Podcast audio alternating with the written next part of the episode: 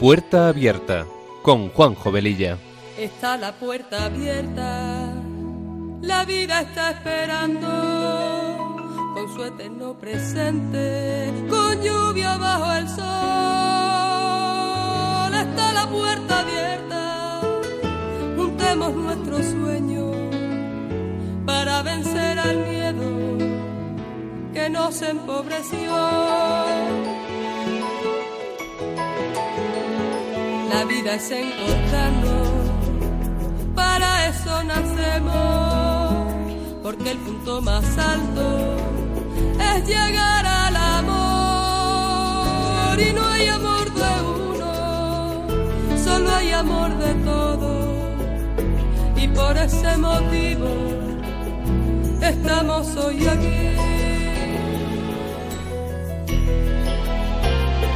Está la puerta abierta vida está esperando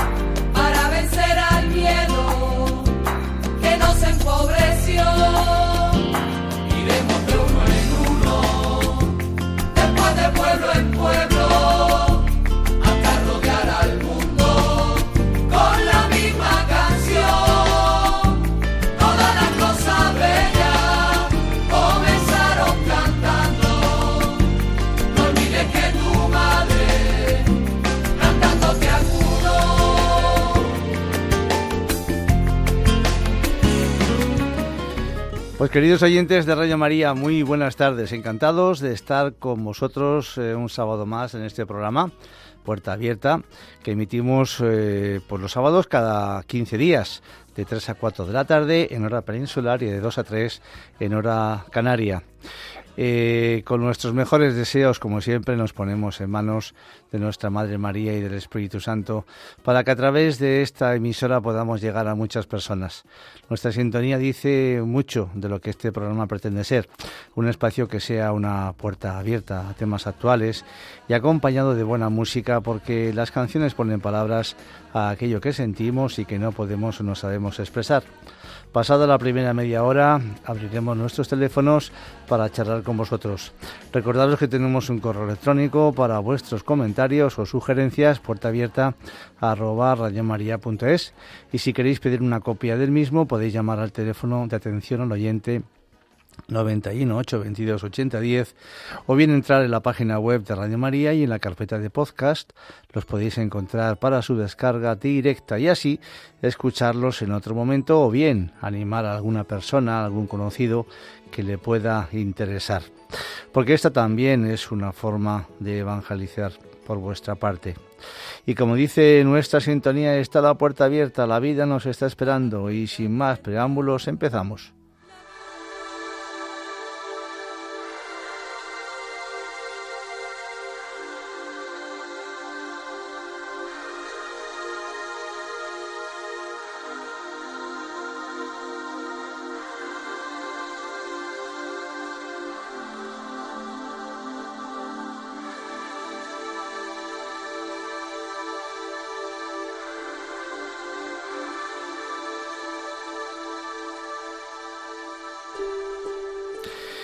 Pues en los dos programas anteriores, por problemas técnicos, no hemos podido ponernos en contacto telefónico con vosotros para también poder recoger vuestras impresiones y comentarios. Esperamos eh, poderlo hacer, hacer hoy. Eh, la verdad es que eh, en el anterior programa comentamos la importancia del silencio y hoy un poquito como remate vamos a hablar sobre la noche. Y diréis, pero bueno, ¿qué se puede hablar de la noche? Pues la noche tiene muchos matices, lo comentábamos hace un momento con los compañeros del control, porque en la noche pues eh, suceden muchas cosas eh, y como vamos a ir viendo a lo largo del programa, pues eh, veremos que es eh, es, un tema para reflexionar sobre, sobre, sobre él. Y sobre todo, sobre todo eh, la noche en lo que conlleva, como por ejemplo a lo que llamamos la noche oscura del alma, que, que nos puede hablar el Señor, el silencio de la noche, por supuesto, a través de los sueños, porque muchos santos han tenido esta experiencia desde San José, que en sueños el ángel le dijo que cogiese a su mujer, a la Virgen María y al niño y se marchasen hacia Egipto porque el rey Herodes les quería matar. Recordáis ese pasaje, ¿verdad? O pues Jacob, profetas como Daniel, el mismo San Pablo, Elías, etcétera. También personas pues que no llegaron a la santidad. Hemos encontrado un ejemplo de Pascal, un hombre mm, matemático, físico y teólogo católico francés, nacido en 1623, que también cuenta que pasó por su noche oscura y que decía que creer en Dios no es adherirse a un dogma o doctrina, que creer es una actitud y un modo de ser, es adherirse a una esperanza, es la convicción de las realidades que no se ven, como podemos leer en la carta a los hebreos, porque lo invisible es parte también de lo visible. Que creer es una apuesta, argumentando que al no poder saber con la razón que si Dios existe o no existe, tiene más sentido apostar en su existencia, porque tenemos toda una felicidad eterna que ganar y poco o nada que perder. Mientras que si no creemos, arriesgamos a una condena eterna. Por eso lo más racional, decía Pascal, es apostar por Dios viviendo una vida religiosa. Argumentaba también que la razón debe seguir las razones del corazón por medio de la gracia divina y en la fe cristiana para encontrar respuestas a la existencia de Dios, la inmortalidad del alma, el sentido de la vida. Y decía también que la razón debe seguir, pues eso, esas razones del corazón por medio de esa de esa gracia, porque a través de esa ese seguimiento podíamos encontrar respuestas a estas preguntas y a otras. Como ya hemos dicho, sabemos que diversos santos han pasado por esa noche oscura. Una de ellas fue la Madre Teresa de Calcuta, una mujer muy cercana en el tiempo que, pues eh, como sabemos, recogía a los moribundos de las calles para que muriesen humanamente dentro de una casa y rodeados de, del calor de, de personas, ¿verdad? Lo hacía con extremo cariño y completa abnegación. Todo indicaba que lo hacía a partir de una profunda experiencia de Dios. La Madre Teresa era una persona muy reservada que quería que su vida de oración quedara entre ella y Jesús. Y experimentó la prueba más difícil, sentirse rechazada por el Señor, aquel a quien había dedicado su vida cuando rezaba se sentía vacía y eso le dolió mucho. Tardó mucho tiempo en comprender lo que Dios quería con esa prueba. Esta oscuridad ocurre a veces en la vida espiritual y nos purifica y ayuda a amar a Dios por sí mismo y no por lo que nos da. Esta frase la tengo subrayada porque me parece muy bonita. Hay personas que en su oración dan gracias a Dios por lo que tienen y por lo que no tienen. Dan gracias a Dios por lo que Dios les da y por lo que Dios no les da. La verdad es que eh, cuando la escuché la primera vez me pareció muy profunda esta oración. Es como decir, Señor, acepto todo lo que de ti viene, eh, sea bueno o sea menos bueno según mi criterio. Era un poco lo que, lo que hizo el santo Job, ¿verdad? Hace tantos, tantos siglos. Aceptar lo que viene de Dios porque dentro de nuestro más eh, absoluto reconocimiento de que Dios es amor, el amor no puede ir contra natura. Si Dios es amor, todo lo que me puede ocurrir a mí y a ti tiene que ser bueno, a pesar de que en nuestras pobres entendederas no la entendamos. Yo no sé si alguno de vosotros pues habéis, habéis podido pasar en esta como esta, esta, esta gran mujer y otros casos que vamos a comentar a continuación, eh, pues hayáis podido pasar por esa noche oscura del alma, ¿no? que hayáis podido tener precisamente ese encuentro, vamos a decir, especial con Dios, ¿verdad? Y que en el fondo Él lo único que busca, como iremos también viendo a continuación, es eh, amarle más y mejor, digamos, confiar mucho más y mejor en Él, por encima de nuestras eh, opiniones y pensamientos. La Madre Teresa tuvo la ayuda y la cercanía de un sacerdote canadiense, el padre Brian Kolochicus, un nombre muy, muy raro. Y bueno, vamos a, vamos a escuchar a continuación un audio que recoge algunas palabras que este sacerdote comentó en la revista Alfa y Omega, que salió el 9 de octubre del 2003, ya ha pasado unos añitos. Vamos a escuchar eh, pues eh, unos comentarios de esta revista y luego la ampliaremos un poquito más. Adelante. Un sacerdote canadiense trató a la Madre Teresa durante 20 años. Fue el postulador de su causa de canonización y conoció de primera mano la noche oscura por la que pasó la querida religiosa durante casi 50 años. En una entrevista concedida al semanario católico Alfa y Omega, el padre explicó que el sufrimiento que experimentaba la Madre Teresa no lo conocían ni las hermanas más cercanas, sino tan solo sus directores espirituales. En realidad, esa noche oscura manifiesta un particular unión con Jesús. Algunos santos experimentaron algo parecido, entre ellos San Juan de la Cruz, Santa Juana de Chantal o Santa Teresita del Niño Jesús. Según afirma, ese tiempo es la preparación para una purificación que todos tenemos que pasar es una preparación para la unión por Jesús, que en el caso de la Madre Teresa fue una preparación apostólica, porque ella estaba experimentando lo mismo que aquellos a los que serviría después, que la pobreza más grande era el no sentirse amado, el estar solo, y asegura que ella estaba tan unida a Jesús que él podía compartir con ella su dolor más grande, el dolor de Getsemaní y el dolor de la cruz.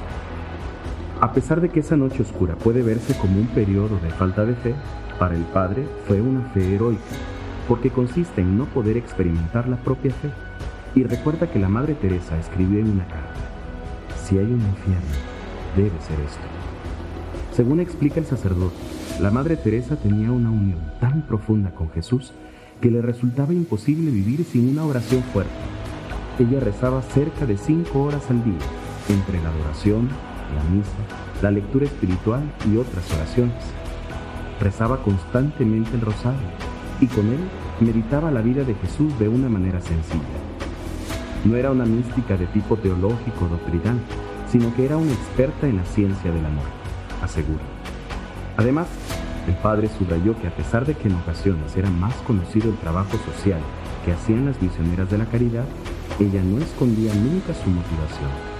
Lo hacemos por Jesús pero atraía por igual a creyentes y a no creyentes.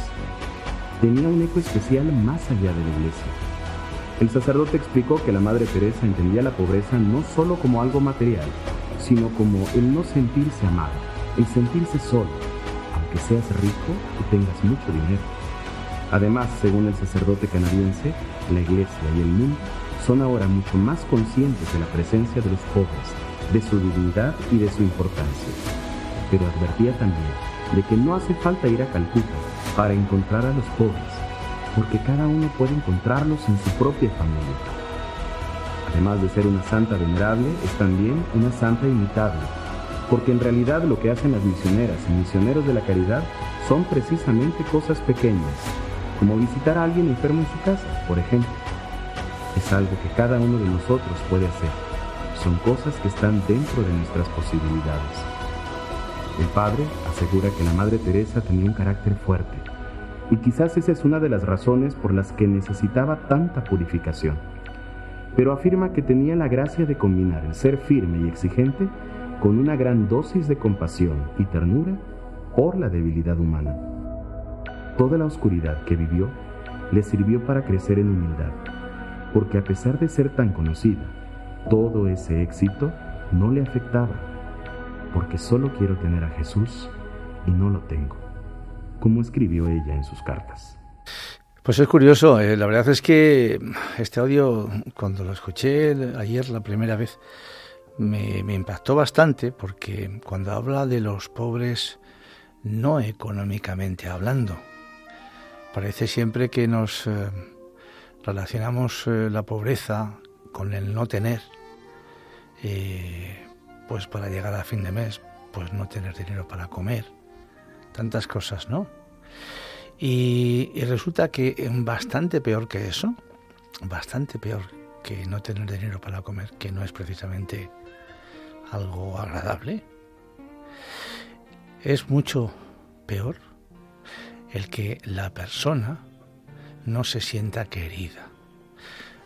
No se sienta querida en su familia, en su ambiente de trabajo, en su ambiente social, entre sus amigos, la cantidad de problemas que hoy en día precisamente esto está produciendo.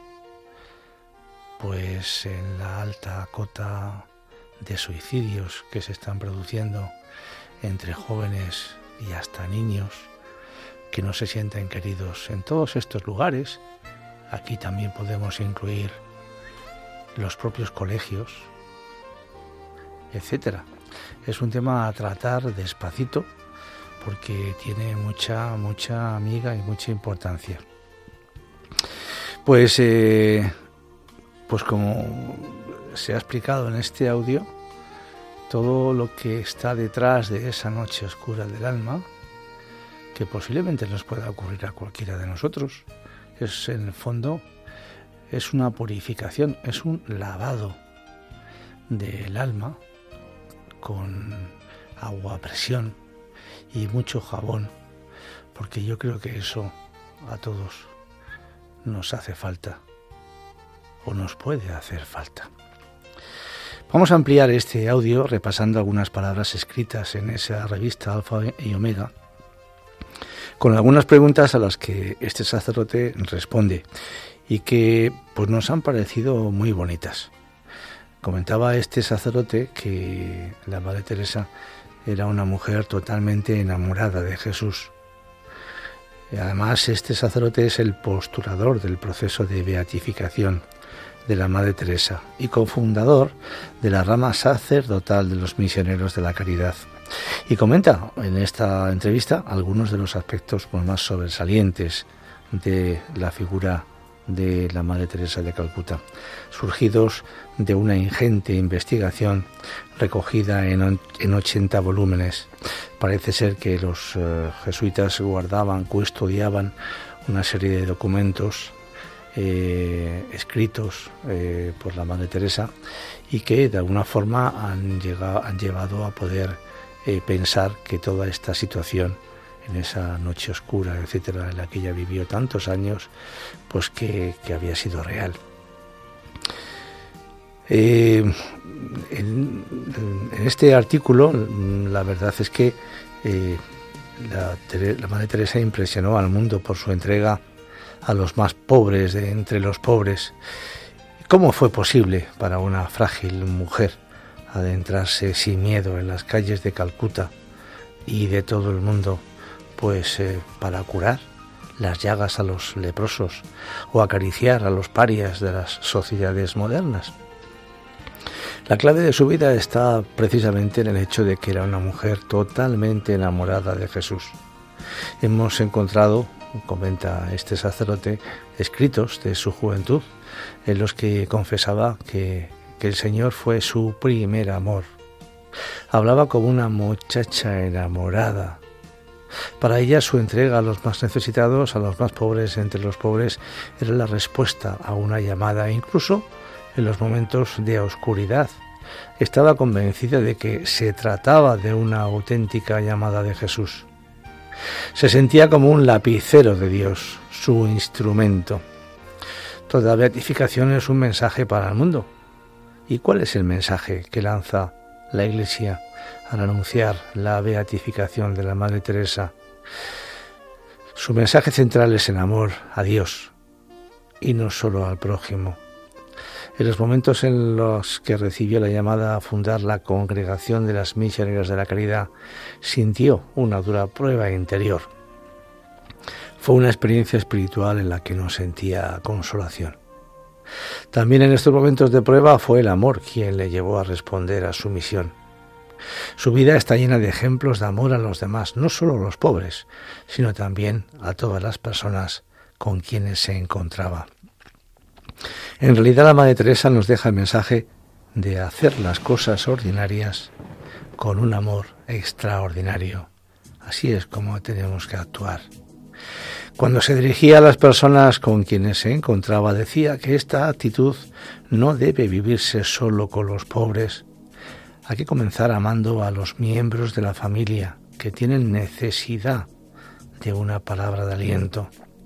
Hay que empezar ayudando al vecino que quizá necesita escribir una carta a alguien y no sabe.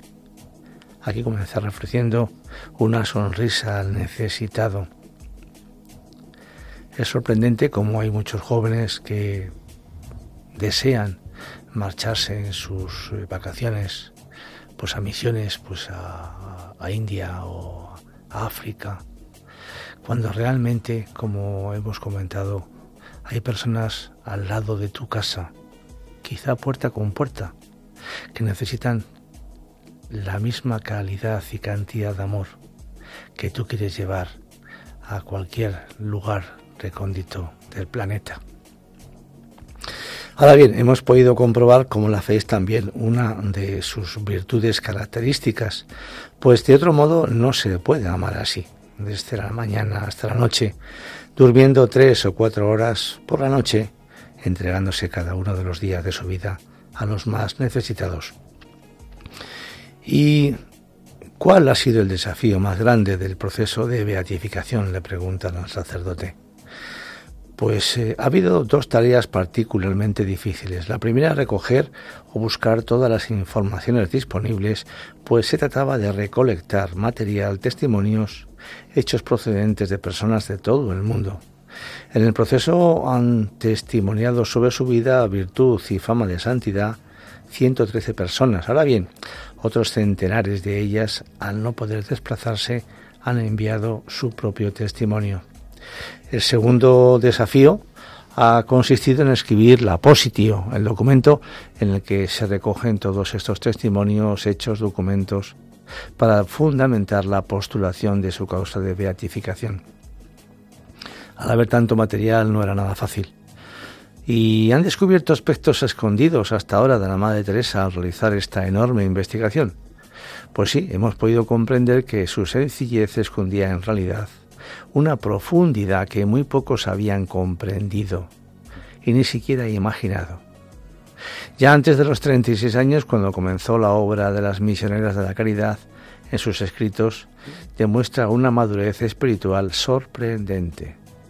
Sabíamos que una persona con esta fama de santidad y la extraordinaria atracción que ejercía debía tener algo especial. ¿Pero qué era? Este era su secreto.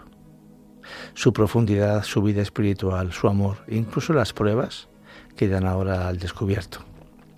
Algunos periódicos o agencias de noticias han querido negar el carácter milagroso de la curación que ha abierto las puertas del proceso de beatificación de la Madre Teresa de Calcuta. ¿Y cuál es la verdadera historia? Pues se trata del caso de una mujer india, Mónica Besra, que experimentó la curación en septiembre de 1898 y por un lado padecía meningitis tuberculosa y por otro tenía una voluminosa tumefacción cística en el abdomen, originada en el ovario derecho sin ninguna explicación médica, como después comprobó la comisión científica que analizó el caso, esta voluminosa tumefacción desapareció. La meningitis tuberculosa pudo haberse curado, como han dicho algunos periódicos, por efecto de las medicinas, pero este no fue el milagro. El milagro fue la repentina e inexplicable curación de ese tumor en el vientre que daba la impresión de que la mujer estaba embarazada de seis meses. De seis meses. La Madre Teresa ya en agosto del 59 escribía a uno de sus directores espirituales, En mi propia alma siento un dolor terrible, siento que Dios no me quiere, que Dios no es Dios. En otra ocasión escribió, hay tanta contradicción en mi alma, un profundo anhelo de Dios, tan profundo, que me hace daño, un sufrimiento continuo y con él el sentimiento de no ser querida por Dios, rechazada, vacía sin fe, sin amor, sin cuidado.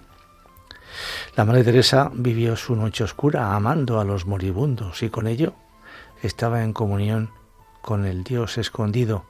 Ahora que ya se transfiguró, vivirá en presencia de Dios cara a cara, con el amor y en plena comunión. Pues son palabras eh, impresionantes que a mí me dan que pensar, ¿no? Porque ella que deseaba estar constantemente en contacto y en comunicación con Dios y se encuentra en esta situación que algo le dice que Dios pues como que eh, se aleja de ella. ¿Y cuántas veces pienso yo, querido oyente, tú y yo nos podemos... Eh, en este caso aposta, alejar de Dios, pero de propia iniciativa por nuestra parte, y no le damos la tremenda importancia que supone eso, la tremenda importancia que le daba la Madre Teresa a esa cercanía constante y diaria con Dios. Por eso estas palabras que ella dice pues son angustiosas y hasta durísimas, pero como leemos en la carta de San Pablo a los romanos, en su capítulo 8, que dice, nada nos podrá separar del amor de Dios. ¿Recordáis estas palabras? Ni la angustia, ni la desesperación, nada nos podrá separar nunca del amor de Dios. Porque como decíamos al principio, si Dios es amor, pero amor en plenitud, amor con mayúsculas, Él único que quiere es precisamente es cada día, en cada instante de nuestra vida, demostrarnos, enseñarnos, transmitirnos todo el amor que tiene y que quiere irradiar sobre todos nosotros.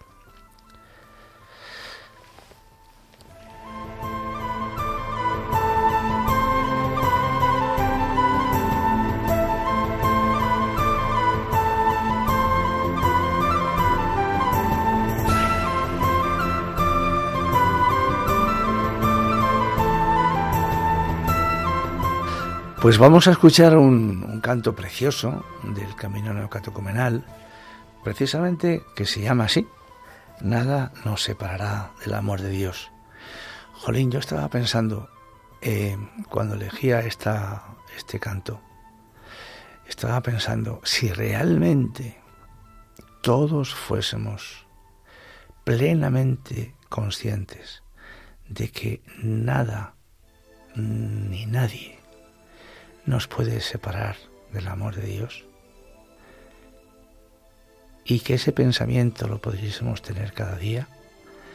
Cuando llegan esos momentos angustiosos, esos pensamientos angustiosos, esas, esas situaciones angustiosas, el saber, el sabernos queridos a tope, a tope con nuestro Creador, podríamos entonces pasar, como ese relato de, de la Escritura, podríamos pasar por encima de cualquier tipo de aguas tenebrosas sin hundirnos en ningún caso, porque nos sabríamos protegidos y ayudados en todo momento.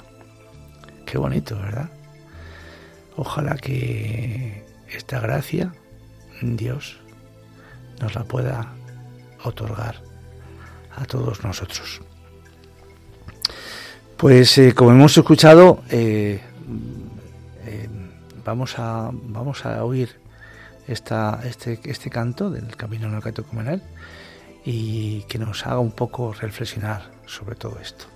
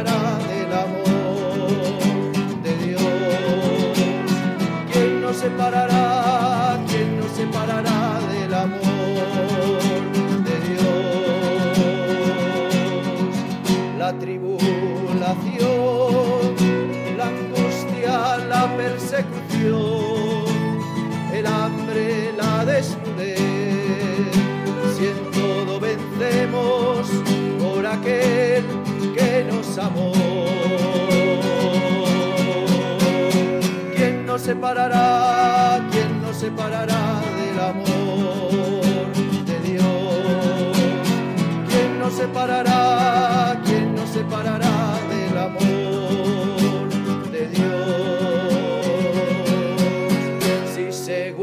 Estamos que ni la muerte la vida, ni lo presente, ni lo futuro, ni la altura, ni la profundidad, ni otra criatura alguna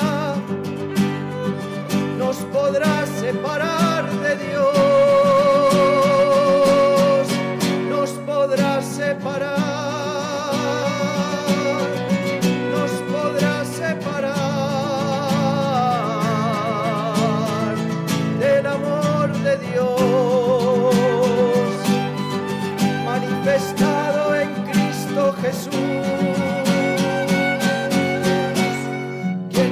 separará? ¿Quién nos separará del amor de Dios? ¿Quién nos separará? ¿Quién nos separará del amor de Dios? Pues como hemos escuchado en el hace un momentito, ha habido también otros santos que han pasado por esa noche oscura, como San Juan de la Cruz, Santa Teresa de Ávila, Santa Teresa de Lisieux quien escribió sus experiencias en un libro titulado Diario de un alma y que cuando se publicó por primera vez en 1898 fue un gran éxito eh, porque toda Francia quiso leer lo que ella escribió con su puño y letra. La monja carmelita que murió a los 24 años de tuberculosis pulmonar, alabando a Dios. Contra lo que se podría imaginar, la vida final de la vida de Santa Teresita pues fue un auténtico calvario.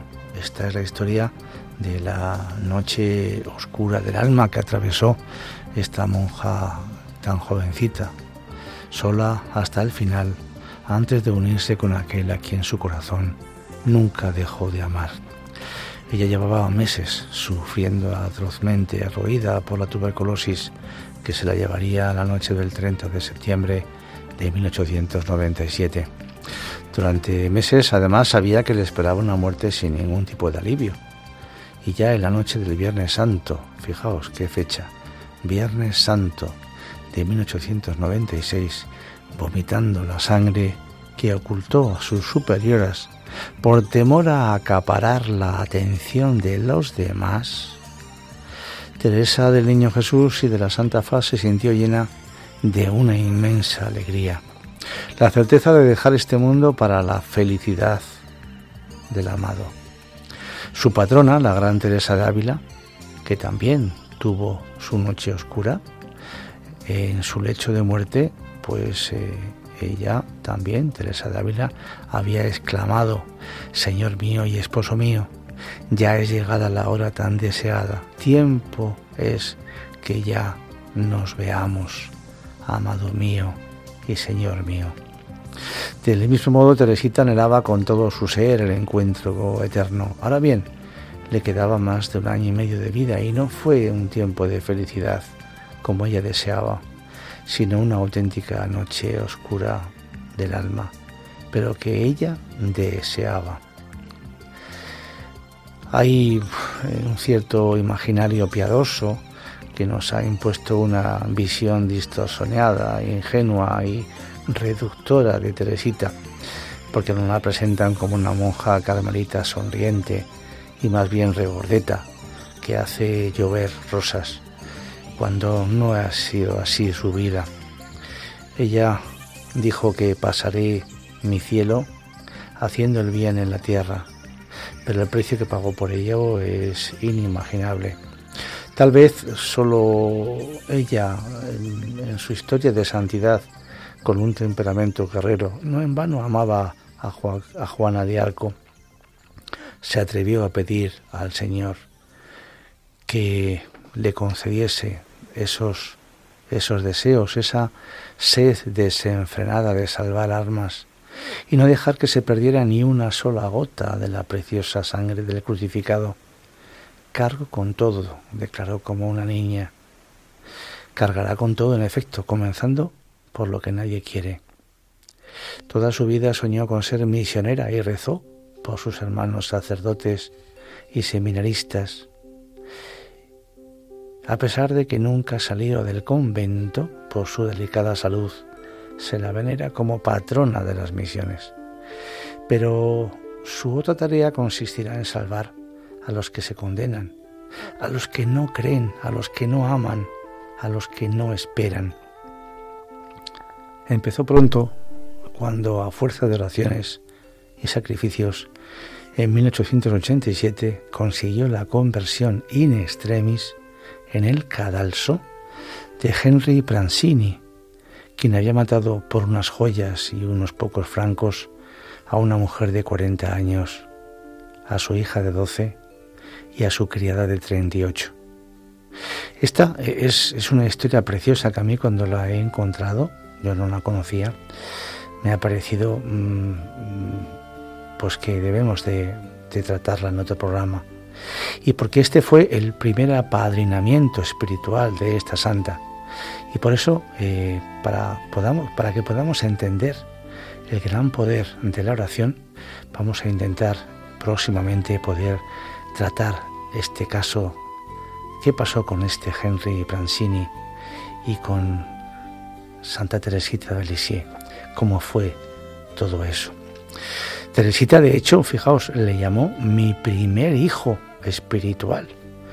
Y ese día comprendió tanto la inmensidad de la misericordia de Dios como la comunión de los santos, como el coste de sacar a los pecadores del abismo.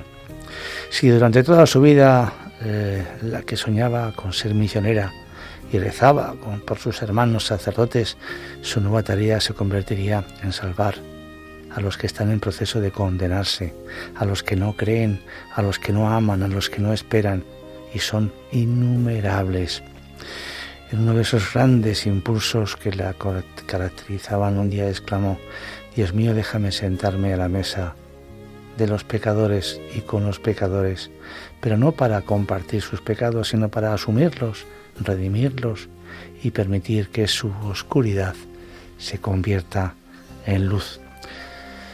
Podría imaginar cuando hizo esta loca petición como era esa tenebrosa mesa donde las almas se debaten en una soledad odiosa y desesperada, presagiando la del infierno. Pues a partir de ese sábado santo de 1896 y hasta sus últimos momentos, Teresa se, sentiría, se sentaría en esa mesa oscura para no volver a levantarse. Sus últimos momentos fueron muy angustiosos. Toda la furia del diablo se abatirá contra ella precisamente en esos momentos por tener la audacia de disputarle aquellas vidas humanas que ya parecían totalmente perdidas precisamente pues como este hombre que acabamos de citar, de Henry Prancini. El 16 de agosto del 1897 confió jadeante a su hermana de comunidad Celine. El diablo me rodea, no puedo verlo, pero lo siento. Me atormenta, me sujeta como una mano de hierro. Aumenta mis males para que me desespere y no pueda rezar solo puedo mirar a la Santísima Virgen y decir, Jesús, sufro por ti y el diablo no lo quiere.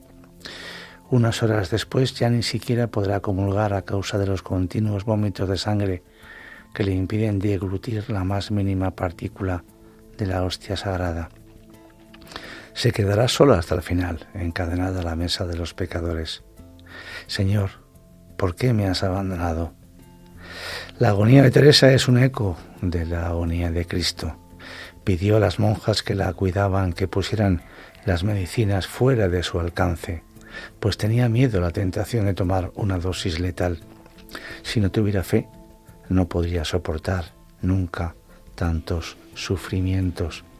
Y me sorprende que no haya más ateos que se quiten la vida, decía.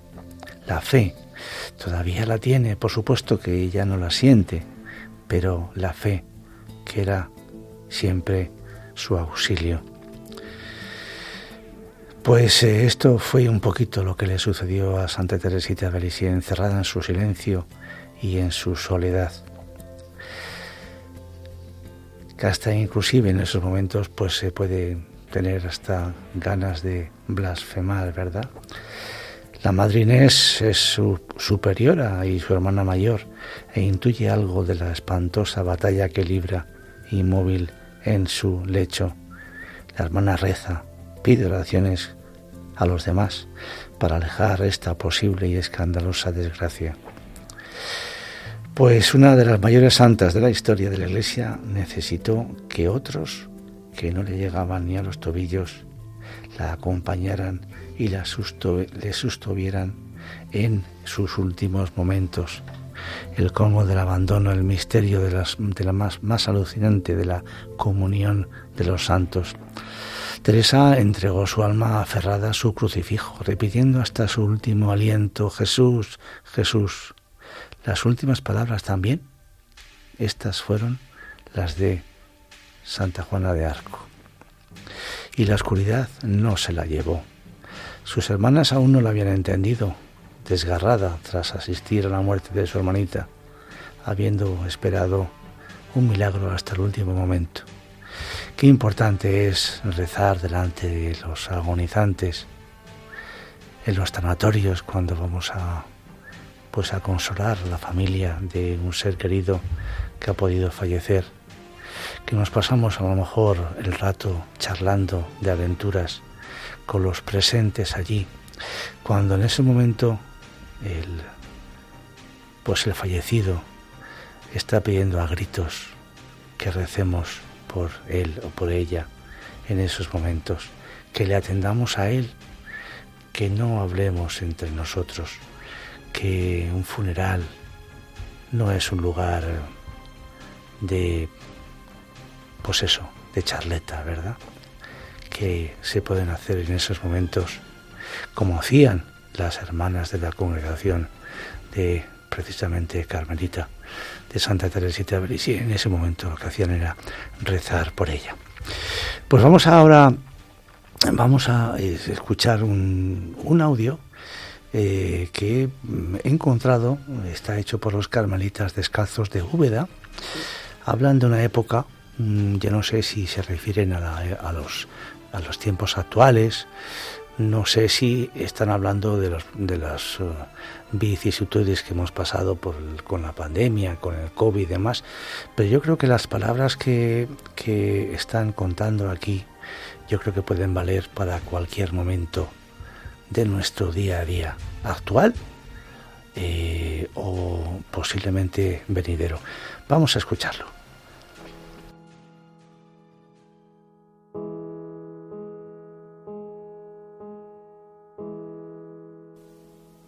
Oh noche que guiaste, oh noche amable más que la alborada, oh noche que juntaste amado con amada, amada en el amado transformada. Seguimos reflexionando sobre la situación que estamos pasando y hoy lo queremos hacer de la mano de San Juan de la Cruz.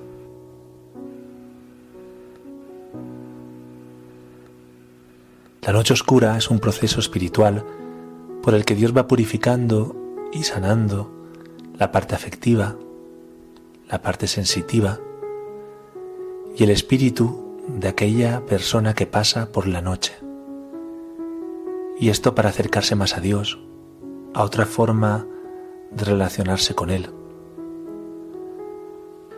Dios está más cerca, pero como esto es novedoso, la persona lo siente como oscuridad, como sequedad. Incluso puede llegar a pensar que Dios no está o que la ha abandonado. Y Dios está más cerca que nunca. Es como aprender un idioma que al principio uno no entiende nada, pero poco a poco lo va comprendiendo. Los expertos en San Juan de la Cruz dicen que se puede llegar a dar lo que ellos llaman una noche colectiva. La noche colectiva tiene comienzo cuando un colectivo, un pueblo, una parte de la humanidad entran en una situación de pobreza, de precariedad, de falta de libertad, de enfermedad. Dios aprovecha esta situación para cambiar la mentalidad de esa gente, para hacerlos más espirituales, para que aprendan a amar más. Eso sí, necesita que esa gente tome conciencia de la situación y se abran a la acción divina. Pues yo siento que en este momento de la historia, con lo que estamos viviendo, estamos realmente en una noche colectiva, en un proceso de purificación, de sanación, de cambio de mentalidad, de interioridad, de ir hacia lo esencial, hacia el corazón, hacia lo profundo. Dios no nos ha mandado esto, pero lo está aprovechando para llevarnos al lugar donde Él quiere llevarnos, conduciendo por el desierto hacia la tierra prometida. Nosotros lo sentimos como oscuro, como carencia, incluso podemos no ver a Dios en esta situación, pero Dios está mucho más cerca de nosotros de lo que podemos llegar a imaginar. ¿Y qué es lo mejor de todo, de todo esto? Que la noche siempre tiene sus frutos, sus efectos, y vamos a salir de esta situación más fraternos, más solidarios, más necesitados de la presencia de Dios, valorando más lo cotidiano y viviendo más desde lo esencial. Se nos está dando una experiencia para crecer, para crecer como personas y espiritualmente vamos a aprovecharla. ¿Te animas? Un fuerte abrazo. Bien, pues hemos pensado que era conveniente dejar todo este audio completo porque yo creo que es una enseñanza que nos puede ayudar a todos queridos oyentes, algunos de vosotros que podéis estar pasando en esta situación o que a lo mejor la podéis pasar más adelante. A ver si podemos charlar con vosotros un momentito. Abrimos nuestras líneas, nuestro teléfono 91005 9419 91005 9419. Estamos en Radio María en el programa Puerta Abierta. Adelante.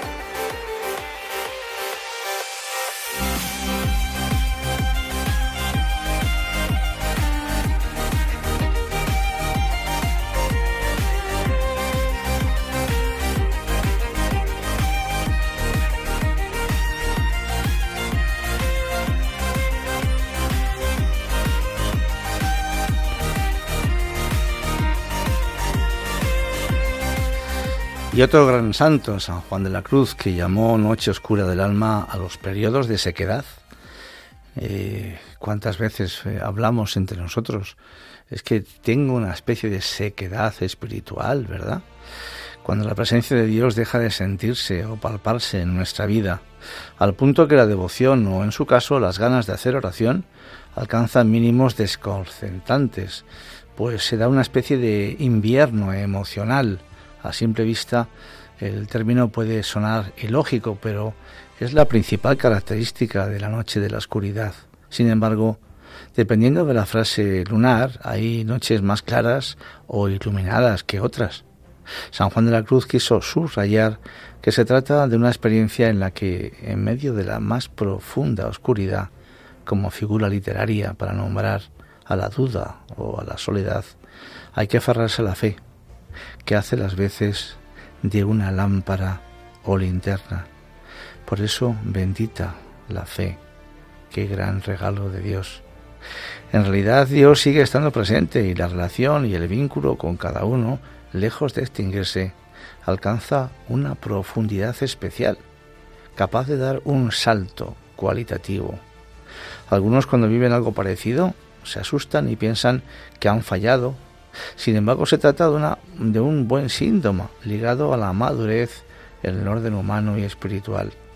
Ciertamente cuesta trabajo, duele, pero aún la llamada noche oscura del espíritu, el consuelo de Dios llega y eso hace que podamos superar esos momentos tan, tan complicados. Quedarte en silencio en silencio para poder escuchar la voz de Dios. Es lo importante. Pues tenemos que asumir con fe y con, con confianza todos estos momentos que obviamente si no hemos tenido tendremos por supuesto en, en un futuro. ¿Cuándo? Pues no lo sabemos por supuesto. Pero no dejar nunca la oración ni los sacramentos creyendo que no valen la pena, porque en ambos puntos se encuentran los medios para poder preservar en medio de estas crisis que Dios ha permitido para ayudarnos a conseguir pues una fe sólida. Pues eh, Poco más, eh, el tiempo ya se agotó, pero antes de marcharnos queremos recordaros nuestro correo electrónico para vuestras eh, sugerencias puerta arroba, arroba radiomaria.es y también deciros que en la página web de Radio María en podcast podéis descargaros este programa y cualquier anterior que haya sido de vuestro interés. Ha sido un verdadero placer estar con vosotros y os emplazamos al próximo sábado, que ya será Dios mediante el 18 de febrero, a un nuevo programa de Puerta Abierta a las 3 de la tarde hora peninsular y a las 2 en hora canaria aquí en Radio María. No quedéis con nadie que os esperamos. Un saludo muy cordial y que Dios os bendiga a todos. thank you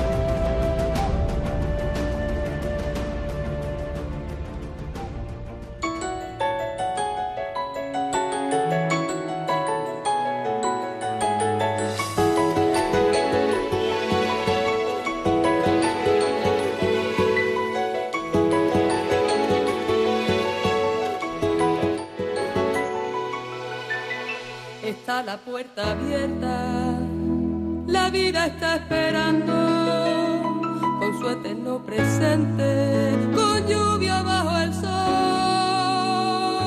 Está la puerta abierta, juntemos nuestro sueño para vencer al miedo que nos empobreció. Y así termina Puerta Abierta con Juan Jovelilla.